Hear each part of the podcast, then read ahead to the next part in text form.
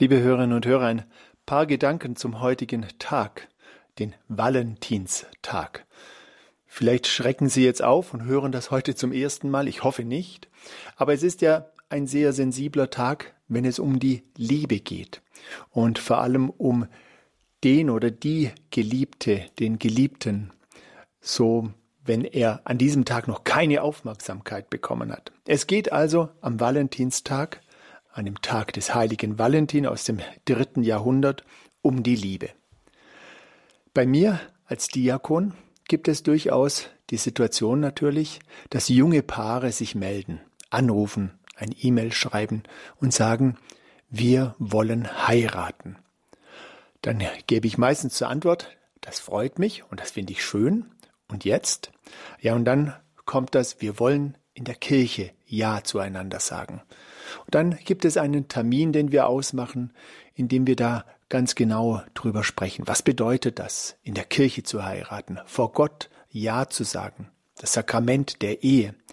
Und dann kommen wir auch auf die Sprache, welche Bibelstelle an diesem Tag denn im Mittelpunkt sein soll. Und eine ganz beliebte Stelle ist natürlich aus der Bibel, aus dem Neuen Testament, 1. Korinther, Kapitel 13, wo es um die Liebe geht. Und da ist ein Passus drin, den möchte ich Ihnen vorlesen.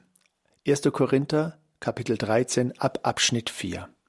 Da steht, die Liebe ist langmütig, die Liebe ist gütig, sie ereifert sich nicht, sie prahlt nicht, sie bläht sich nicht auf, sie handelt nicht ungehörig, sucht nicht ihren Vorteil, lässt sich nicht zum Zorn hinreißen, trägt das Böse nicht nach. Sie freut sich nicht über das Unrecht, sondern freut sich an der Wahrheit. Sie erträgt alles, glaubt alles, hofft alles, hält allem stand. Die Liebe hört niemals auf. Wenn sich ein Paar auf die Hochzeit vorbereitet und diese Bibelstelle im Mittelpunkt der Feier möchte, dann frage ich immer, wollt ihr wirklich, dass alle Schwierigkeiten gleich am Anfang beim Namen genannt werden und dass die Liebe dem allem standhalten wird, soll und muss. Das ist schon ja ein ganz eine ganz große Herausforderung, wenn wir diese Worte hören, denn da wird nichts beschönigt, da wird alles aufgezählt, was die Liebe, ja, was die Voraussetzungen für die Liebe sind. Und wenn es an dem heutigen Tag um die Liebe geht, dann geht es da auch um die Voraussetzung der Liebe. Und was ist diese Voraussetzung der Liebe? Das ist doch die Tatsache, dass Gott uns aus Liebe geschaffen hat. In aller Liebe hat Gott uns dann auch die Freiheit gegeben. Die Freiheit in unserem Leben, ihn zu lieben, den Nächsten zu lieben, in die Liebe einzutreten. Und dem, denke ich, dürfen wir heute auch Raum geben, dass ganz am Anfang des Tages erstmal steht, dass wir Gottes Liebe zu uns neu entdecken und dass wir unsere Liebe zu Gott neu entdecken. Also die Liebe von Gott zu uns, weil die steht am Anfang. Und dann gehen wir auf die Spur der Liebe von uns zu Gott. Und die Liebe ist immer am Wachsen von Gott zu uns. Stellen Sie sich vor, jeden Morgen, wenn Sie aufwachen, wenn Sie die Augen aufmachen, sagen Sie, Gott liebt mich heute mehr als gestern. Gottes Liebe ist heute größer für mich als gestern. Und dann, natürlich im Gegenzug, ist meine Liebe heute auch am Wachsen zu Gott.